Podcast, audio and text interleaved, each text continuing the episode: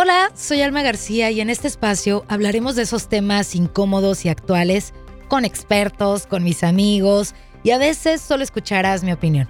Pero me comprometo a que todos y cada uno de los episodios sumen algo a tu vida y te resuene contigo el consejo del alma que está escondido detrás de cada tema. ¿Te parece si comenzamos? Pues lo prometido es deuda. Eh, tengo conmigo a Carolina Ceja, autora de este libro maravilloso que creo que le va a servir a mucha gente. Bueno, no creo, lo vuelvo a repetir, estoy segura. Es un ebook que puedes conseguir a, través de las páginas de, este, de Carolina Ceja, C-Lovely Carol. En Instagram también la puedes buscar ahí, ahí, ahí le pides toda la información de este super libro que, ¿cómo se llama, Caro? Ah, es que lo tienes en inglés, ¿verdad? Pero en español también. Este es el Opt-in, ajá, es un, un libro pequeño, se llama Las 10 señales que tu, que tu relación ha terminado. 10 señales que ya las sabes, pero que te las tenemos que volver a decir. Un poquito de detalle.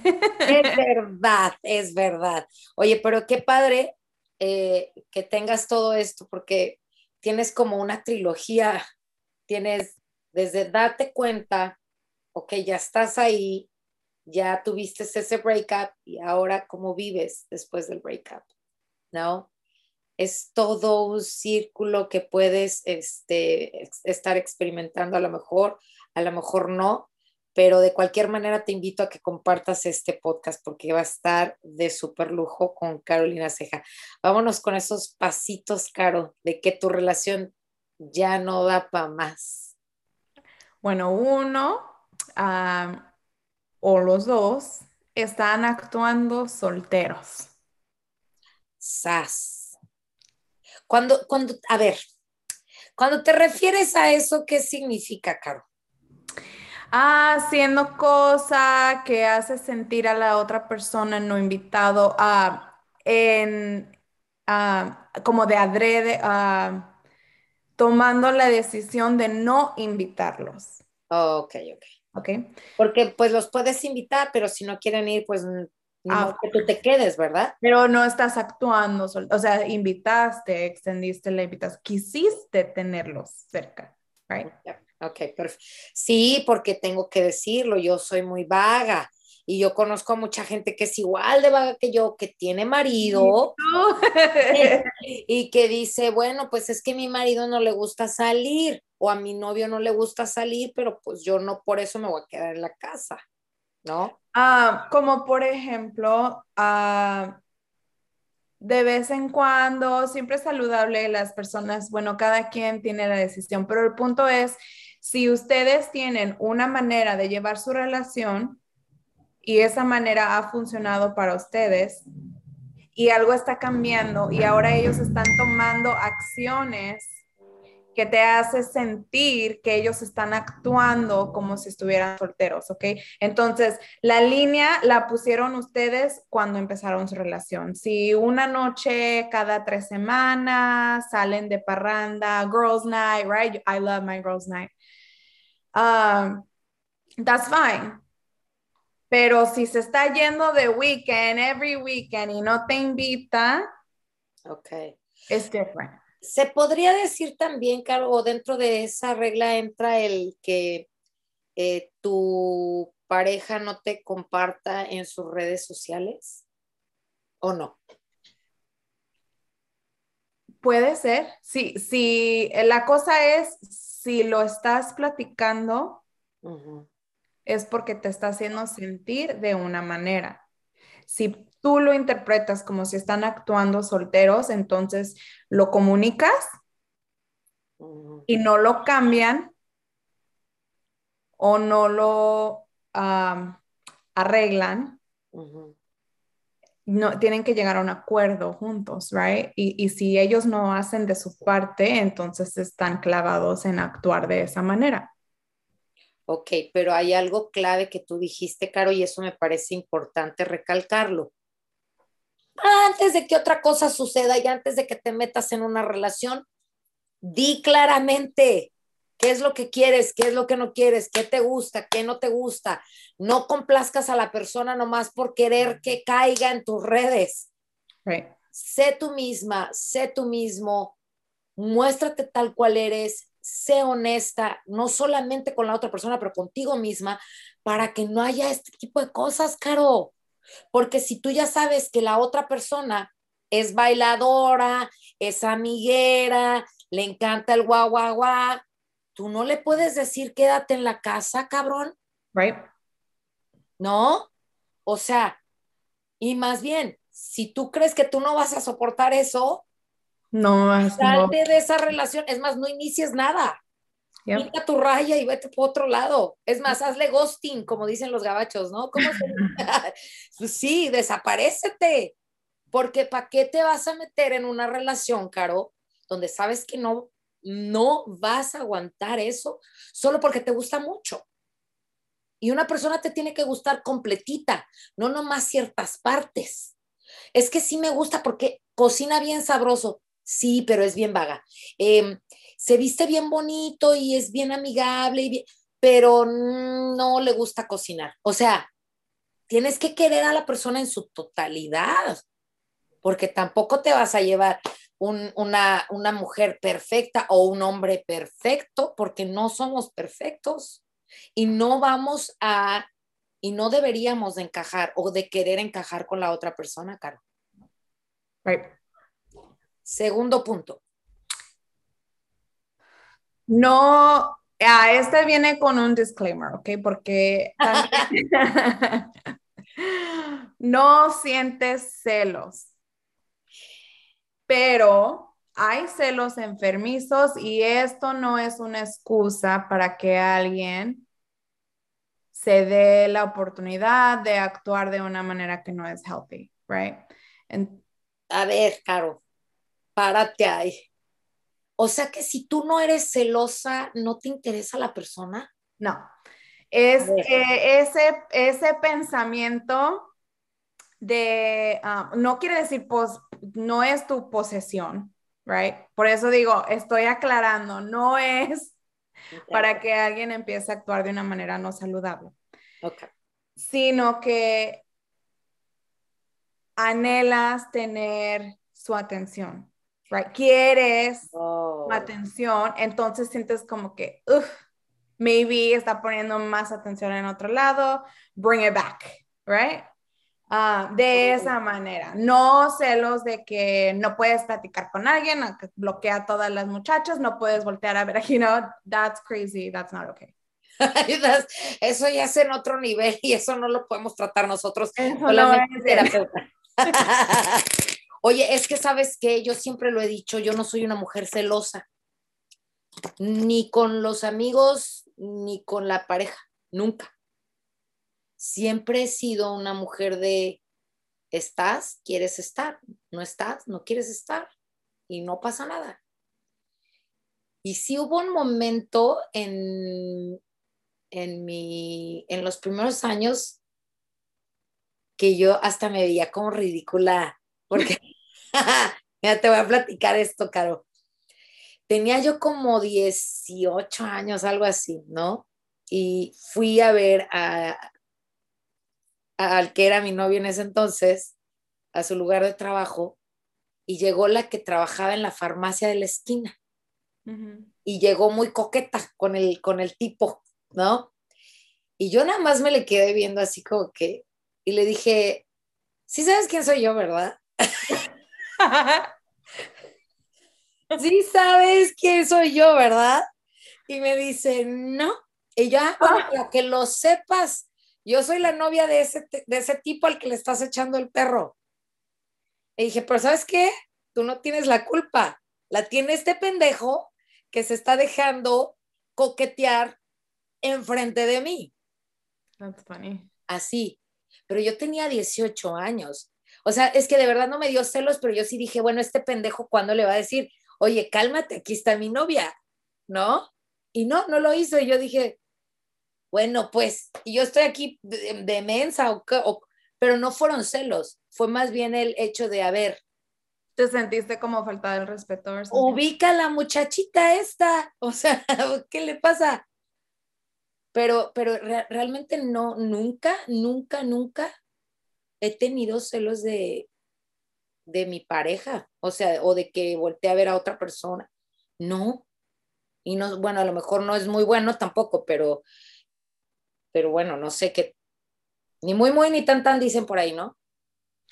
Ah, tienes ah, pensamientos conflictivos. Um, so, ellos piensan de esta manera sobre un tema fuerte y tú piensas de esta manera sobre un tema fuerte y son un, los dos el mismo tema que es importante para los dos. Y esto va hacia eh, lo que dijiste hace rato de que no, no cambies lo que tú piensas por encajar en un lugar. Y por complacer al otro. Y por complacer al otro, porque te estás mintiendo a ti misma. Y sabes que creo que esa es una, hay algo muy, es, esto es muy común, muy común, Caro, el tener esas diferencias con la pareja. Pero es que nada más es poner esto en, una, en una percepción distinta. Es ponte a pensar, tú que nos estás escuchando, que si tú tienes una manera completamente distinta de ver la vida a como la ven tus hermanos, imagínate una persona que ni vivió contigo. ¿Sí me explico? Porque de verdad, tú les preguntas a tus hermanos acerca de un tema y te van a decir, no, yo opino diferente. Y viviste en la misma casa, con los mismos papás, con los mismos valores, con las mismas creencias, con todo igualito y piensan diferente a ti, Caro. Ahora, ¿qué esperas de una persona que ni en tu vida la hacías hasta que llegó y se hizo tu pareja, tu novio, tu esposo o tu esposa, lo que sea? Y entonces, pues por supuesto que va a haber ese tipo de temas que digas, a ver, no, aquí no. Hablando, por ejemplo, de religión, ¿no? Que eh, ella sea budista y él sea cristiano, católico, lo que sea, y entonces es un roce de, ok, yo no creo en eso, tú, tú sí, ¿sabes? El punto, ya, y ese es el punto, es like, no es algo que deberían de estar platicando después de. Exacto, exacto. Pero también, también vale dar espacio para las personas que cambian. Claro. Y a lo mejor cambiaron de pensamiento y ahora están teniendo ese conflicto, pero para eso se comunica y hay que aceptar cuando hay mucho cambio, cuáles son las cosas que puedes cambiar que no son a big deal para ti, mm. que no son prioridad para ti, ok, doy mi brazo a torcer, pero no me voy a comprometer a mí misma. Claro, y, y, es también como llegar a un entendimiento de, está bien que tú no estés de acuerdo, está bien que yo no esté de acuerdo, es respeto. Yo te respeto, tú respétame. Punto. ¿No? Porque al final, pues no es necesario que estés de acuerdo con la pareja en un 100%. Lo importante es, yo creo, es respeto a la otra persona y a lo que ella o él piensa. Yo te, yo te digo esto de la religión porque yo tenía una amiga, Caro, que su mamá era cristiana y su papá era católico. Entonces, eh, ellos desde chiquitos decidieron, bueno, que cada quien decide ir con mamá o con papá a la iglesia. Y entonces, ya cuando crecieron, a ninguno de los niños se les bautizó por la iglesia católica ni nada, nada. Pero sin embargo, cuando crecieron y a los 18 años, los muchachos decidieron, yo quiero hacerme católico o yo quiero hacerme cristiano. Y ellos decidieron solos. Y lo respetaron mucho los papás, pero creo que ahí hubo mucho respeto, mucho respeto de tú. no debe faltar nunca. Claro, claro. ¿Cuál es el número cuatro? La falta de intimidad emocional. A ver, ¿y esa cómo se ve, Caro? Cuando no tienen acercamiento o deseo de estar platicando sobre cosas emocionales. Cada persona tiene sus necesidades y cada quien conoce sus límites. Sí, sí. Ah, pero si yo necesito estar cerca de ti, sea, my love language, right? Um, significa que, que yo quiero yo de esa manera enseño mi cariño, es escuchando, platicando, conectando de esa manera. Y mi pareja está distante. Uf. Yo a lo mejor me apago. Uf. Y me cierro. Y bueno, esto se puede ver mucho en parejas que ya llevan mucho tiempo, Caro, que ya les ganó la monotonía, que ya les ganó la llegada de los hijos, que ya les ganó este, la, vida rápida de trabajo, casa, hijos, este, escuelas, eh, deportes para los niños, cosas para los niños.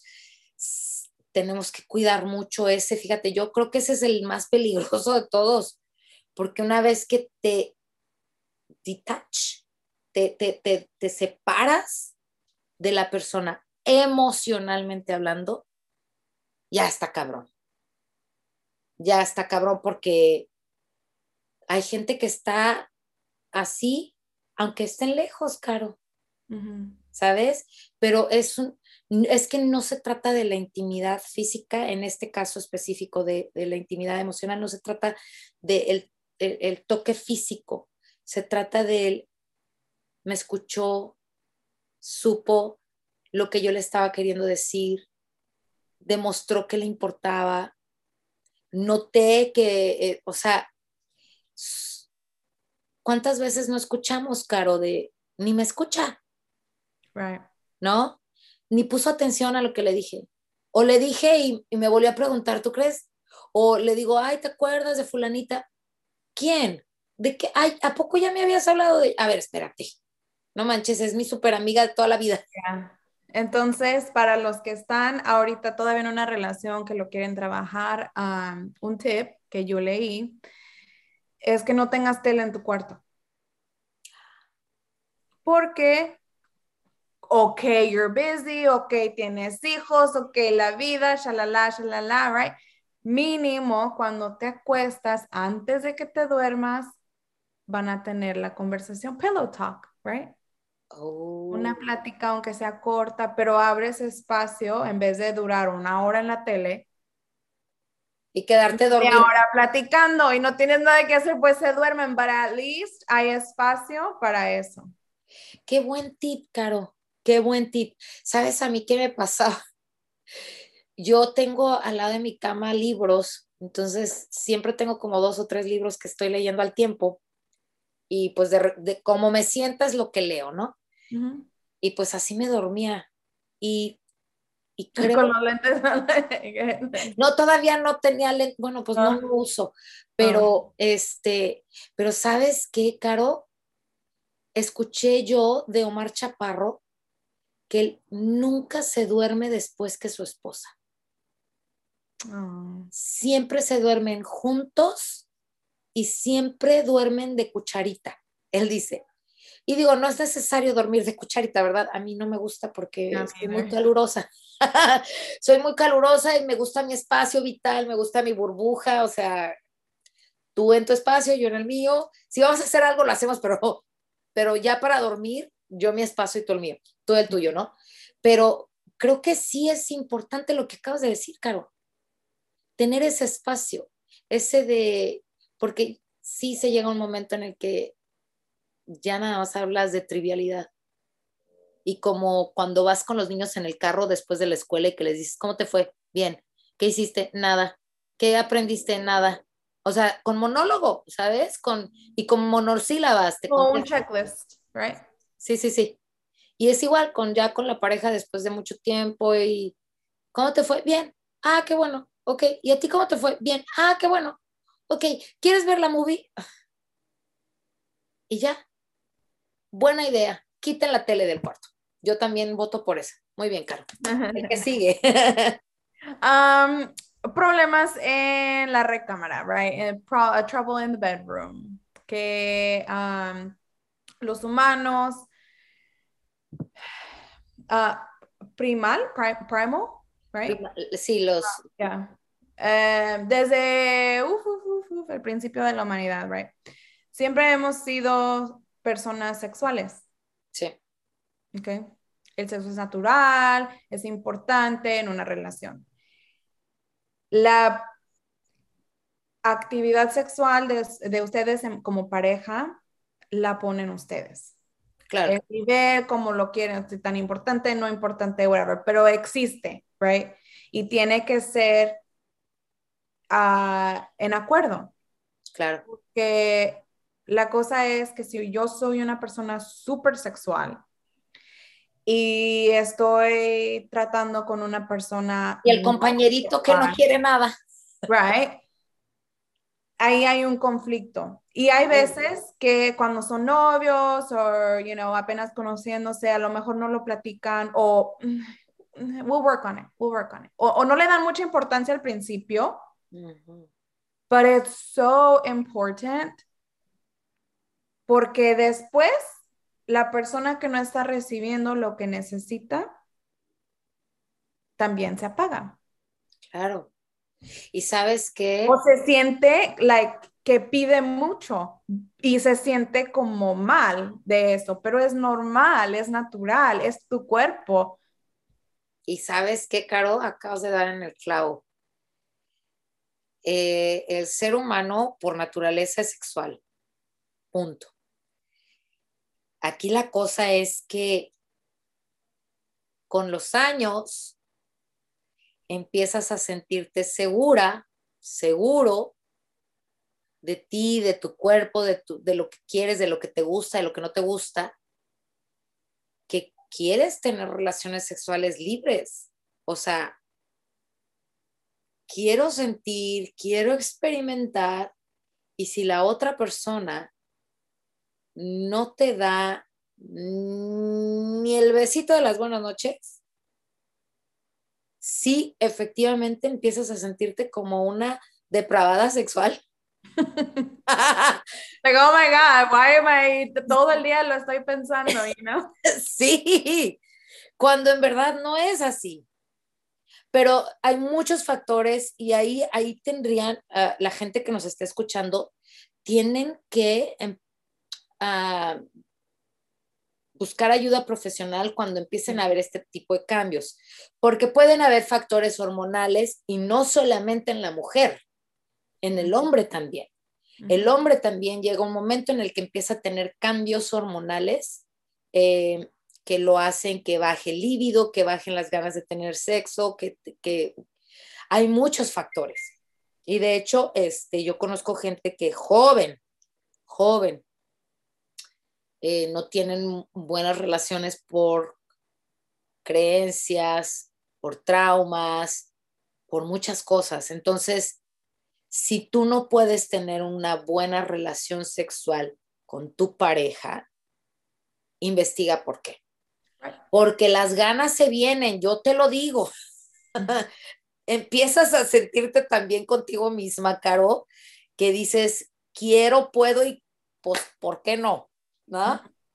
Entonces, sí, si hay cambios en ti, mujer o hombre, sexualmente hablando, que dices, antes sí quería, y a lo mejor no como tres veces al día, pero por lo menos tres veces a la semana y ya ahorita ya no quiero nada, algo está pasando en ti. Y Y es como una manera, como una alerta, right? Porque hay veces que cuando alguien está súper stressed out, ni se les antoja, right? Entonces, um, pon atención. Y, y los 10, las 10 son señales, right? No son definitivas, son señales. Trabájalo. Si lo quieres arreglar, intenta trabajarlo. Como Claro. dice Almita, busca ayuda. busca ayuda. Es que sí, es que, y este punto es muy importante también. O sea, es que la cuestión emocional y sexual en una pareja es de abusados, pon cartas en el asunto. eh, tú no puedes dejar a medias a tu mujer, tú no puedes dejar a tu marido todo el tiempo pensando que te dé la cabeza. No, no pongan pretextos, no, o sea, no puede haber. Si, si tú estás negándote a tener relaciones con tu marido, con tu pareja, y antes no lo tenías, algo está pasando en ti. No hay de otra. algo está pasando en ti física o emocionalmente. Y de cualquier manera tienes que buscar ayuda por ti y por la otra persona, si es que quieres arreglar la situación. Pero vámonos con la número seis, Caro. No te sientes como tú misma. Es horrible, Caro. Es horrible estar en una relación de pareja donde tienes que caminar sobre hiel, sobre vidrio y así de, y, y, no digo esto porque qué tal que no le gusta, ay, no digo esto porque qué tal que no le gusta. Óyeme, no.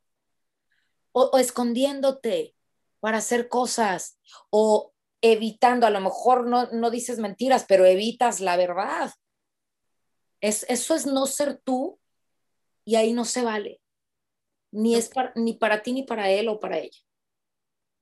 Porque si no estás lastimando a nadie, si no estás causando daño, que es lo mismo, right? No tienes por qué pedir perdón por ser tú misma. Punto. Punto. Me encanta. No es opcional.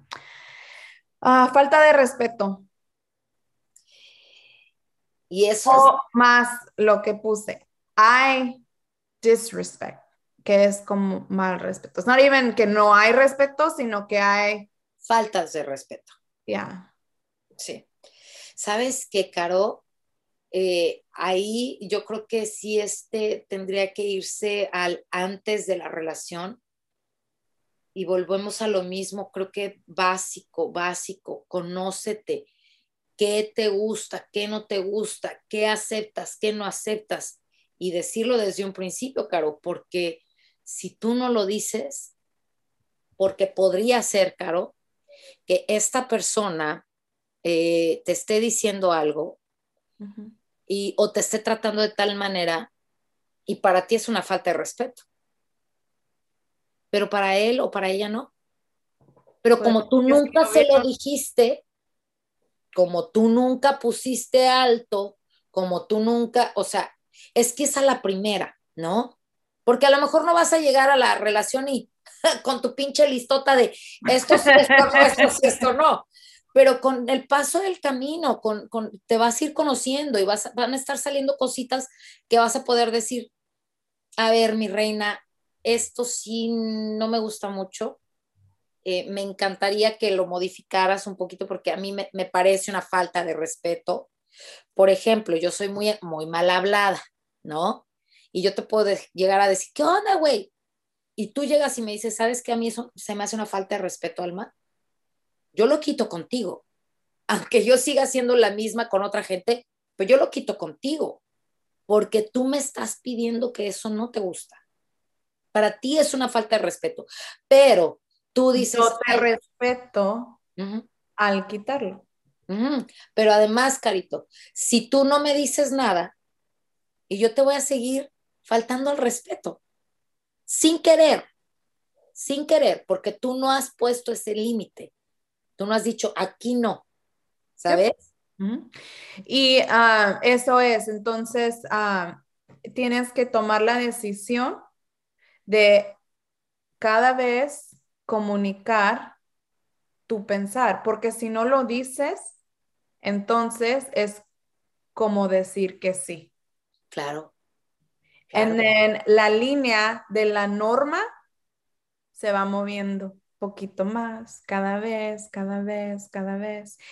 Y un día te despiertas y te das cuenta que has vivido falta de respeto por mucho tiempo, pero ya hasta ni siquiera lo veías. Te acostumbraste. Justo, Caro. Terminas normalizándolo. Y entonces llega, es como echarle piedritas al vasito y llega la última piedrita y dices, hasta aquí, cabrón, me choca que me digas malas palabras, pero siempre he sido así. Pues sí, pero me choca. ¿Y cómo iba a saber yo? Pues, o sea, también tenemos que ponernos a pensar en eso, Caro, porque no puedes pedirle a alguien o decirle a alguien la estás regando cuando tú dejaste pasar meses o años con esta misma situación. Y es... Y, ok, si yo cometí el error de no saber, porque a lo mejor no me sentía cómoda expresándome, porque hay relaciones de esa manera también, si al fin tuve el valor de poder decir algo, ahora es cuando tengo que poner claro que ya no lo voy a aceptar y tomar las acciones que siguen cuando vuelve a suceder. Perfecto. Me encantó y justo así como lo pusiste. Poner acción a, lo que ya no te gusta y se vale. Ok, no te lo dije desde un principio, pero hoy, después de 5, 6, 7, 8 años, te digo, no me gusta. Porfa, cámbialo. O puede ser que con el tiempo dijiste, sabes que yo no, imagínate tú que Alma a estas alturas diga, ya no voy a decir groserías. Bueno, ponlo así. Alma fumó por 30 años y Alma ya no fuma. Puede cambiar la gente y entonces sabes que no quiero que fumes delante de mí porque me puedes traer este ganas de fumar otra vez o me pones la tentación o sabes que ya no me gusta cómo huele, aunque yo haya fumado por 30 años, ¿no? Está bien cambiar, no importa el tiempo que pase. Vámonos con el número 8. Siempre estás enojado. o él, right? You're always angry. Tienes que buscar el por qué. Porque puedes estar proyectando. A ver, cuando dices puedes estar proyectando, ¿a qué te refieres, Caro? Puede ser que hay algo de ti que no te guste, que estás proyectando en fastidio en ellos, o al revés, puede ser que te fastidian, right? Y no lo quieres aceptar. Pero si plenamente you're always angry, y si lo pones de la otra manera, ¿quién va a querer vivir con alguien que siempre está corajudo? Justo. O también, que, tú dijiste algo muy importante. tú no quieres ser feliz? ¿Por qué quieres estar corajudo all the time tú?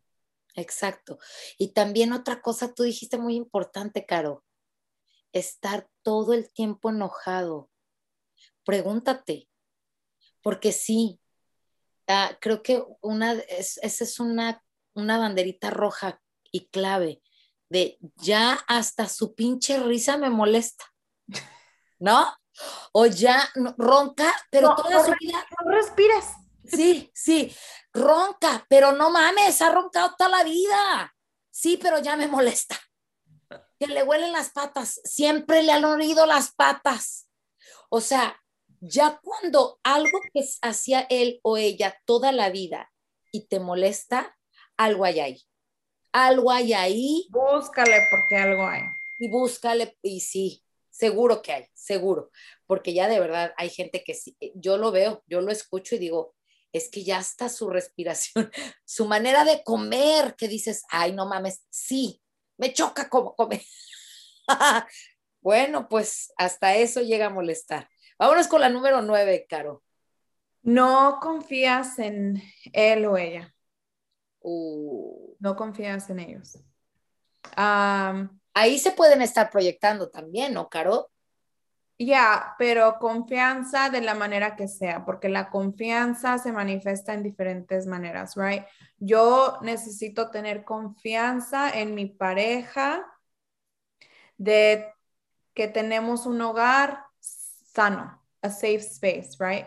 Mi pareja me levanta y yo levanto a mi pareja si no tengo confianza de que me están respaldando, porque somos parejas, partners, right? Hay desconfianza. Ok. Eso me gusta mucho, Caro. Eso me gusta mucho. El hecho de que no sientas que tienes el apoyo de la otra persona. Quiere decir que no confías en ellos. Uf. Es como el um, hace para atrás el test, right? Hell no. That's a trust test. Sí, sí. Wow, esa está fuerte, Caro. Porque una vez que tú te empiezas a dar cuenta de que no puedo confiar en ti, no puedo apoyarme en ti, está cabrón. Porque al final, pues, al final de la vida, no importa cuántas amigas, cuántos amigos tengas, no importa cuántos hijos tengas, no importa cuánta familia tengas, tu pareja es la que te da ese soporte, ese apoyo y esa confianza para seguir dándole a la vida, ¿no? O al menos yo así lo veo. Vámonos por la última, amor. Estás esperando a que te llegue una señal que te confirme todo lo que ya sabes porque no confías en ti misma y en tu judgment y en tu, tu juicio. Tu juicio, tu propio juicio. Oye, este papá Dios, dame una señal de que este, esta persona no es para mí. Ahí te va. No, pero otra, otra. Esta no está tan clara, por favor. Le mandan otra bueno, es que no era eso lo que yo quería, pero mándame una señal. O sea, te pueden estar mandando y mandando y mandando señales y tú puedes hacerte y hacerte y hacerte güey porque no quieres aceptar.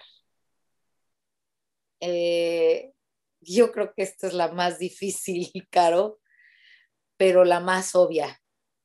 Eh, porque al final tú sabes cuando ya una relación no da para más. Y, el último paso está en, dejarte de los, los miedos de lo que está del otro lado y confiar en ti. Justo. Y dejar de pensar en lo que va a pensar la gente. Y dejar de pensar que porque vas a terminar esa relación eres un fracasado o eres una fracasada dejar de ver las separaciones como algo feo y empezar a verlos como es parte de la vida, nos conocemos, aprendemos los unos de los otros, se termina el aprendizaje, nos damos las gracias con amor, nos despedimos y a lo que sigue. Date la oportunidad. Date la oportunidad. Date la oportunidad. Me encanta esa palabra, date la oportunidad de seguir aprendiendo porque a eso veniste a esta vida, a aprender.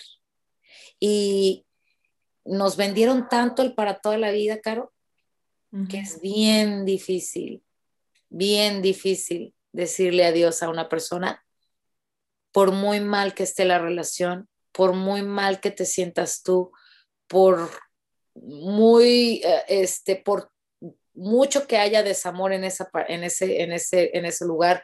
O sea, realmente no hay nada que te pueda sacar de ese lugar porque tienes muy arraigada la idea de que era para toda la vida. Los puedes querer para toda la vida, right? Pero puedes cambiar la cantidad y la manera. ¿Y desde dónde? ¿Y desde dónde? Caro, te aplaudo, mi amor, te aplaudo porque creo que estas herramientas, estos consejos le van a servir a muchas personas.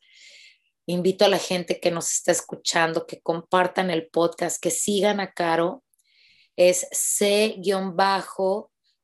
Caro en Instagram. Ella tiene un ebook que está buenísimo y habla de las rupturas amorosas, pero también tiene el curso de cómo superar esa ruptura y cómo ser feliz después de la ruptura y todo desde su aprendizaje personal, que este, después vamos a hablar con ella de, de cómo vivió ella esa ruptura y cómo la superó. Pero creo que este, ese ebook es un regalazo, un regalazo para las personas que lo compren. Así que dinos a dónde, Caro. Es Thrive for you. Ay, ya se me fue. Try for you. Punto. Kajabi, my Kajabi. Ay, ahorita te lo leo, te lo sí. leo. Try for you. Punto my Kajabi, K-A-J-A-B grande I. Punto com. Kajabi.